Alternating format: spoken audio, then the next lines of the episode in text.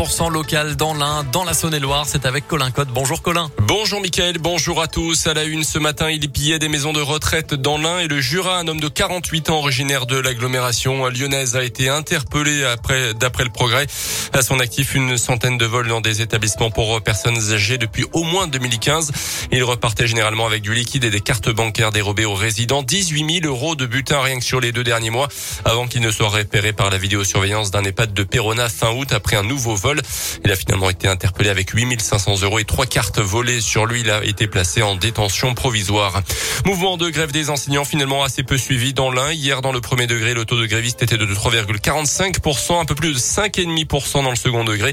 Les profs et les personnels de l'éducation nationale protestaient contre leurs conditions de travail, demandaient aussi de meilleurs salaires.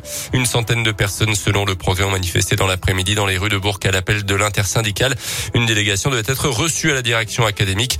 Euh, d'autres journées de mobilisation sont prévues, dont celle du 5 octobre avec une manifestation au départ du champ de foire à Bourg-en-Bresse. Dans le reste de l'actu, la chasse aux faux pas sanitaires s'amplifie depuis la rentrée.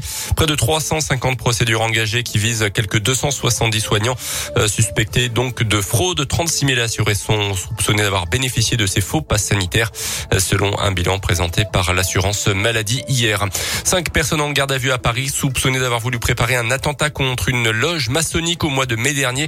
Euh, tous les suspects font partie d'un groupe néo-nazi. Ces hommes âgés de 23 à 58 ans ont été interpellés dans les Hauts-de-Seine, la Nièvre ainsi qu'en Charente-Maritime. Dans l'actu aussi, ce nuage de dioxyde de soufre attendu au-dessus de la France aujourd'hui et demain. C'est lié à l'éruption d'un volcan aux Canaries.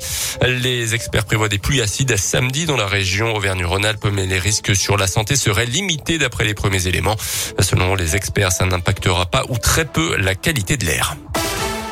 Le rugby, la saison de l'USB en Pro D2 est-elle enfin lancée après deux défaites lors des deux premiers matchs de championnat? Les Violets ont battu Agen, ancien pensionnaire du top 14 le week-end dernier, un succès qui valide les progrès de l'USB dans cette division en ce début de championnat, mais ça ne doit surtout pas s'arrêter là.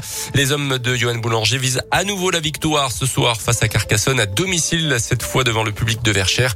On écoute le demi de mêlée Florent Campedia. Notre saison, euh, elle est depuis maintenant, bah, ça, fait quatre matchs. Voilà, on progresse petit à petit. Euh, c'est pas d'un coup un déclic qui est arrivé sur un match. Je pense que le travail qui a été fait avant fait qu'on a eu cette victoire à l'extérieur. Maintenant, voilà, faut, faut continuer comme ça. On a encore un match pour finir le bloc correctement continuer sur notre lancée. On a pu faire ça bah, loin de nos supporters, donc euh, nous on a on a pris ce plaisir sur le terrain. Maintenant, on aimerait le communiquer avec avec tout notre public qui a été présent sur les deux premiers matchs, qui a pas encore eu cette sensation de victoire à Verchères, cette ferveur euh, voilà autour de la victoire. Donc euh, on espère pouvoir faire ça dès ce week-end. USB Carcassonne, coup d'envoi 19h30 à Verchères. Oyonnax a battu Van, bon dernier du championnat 23 à 6 hier soir. En national en foot, 7 FBVP, c'est à partir de 19h ce soir. Match piège pour le leader Bressan face au 14e du championnat.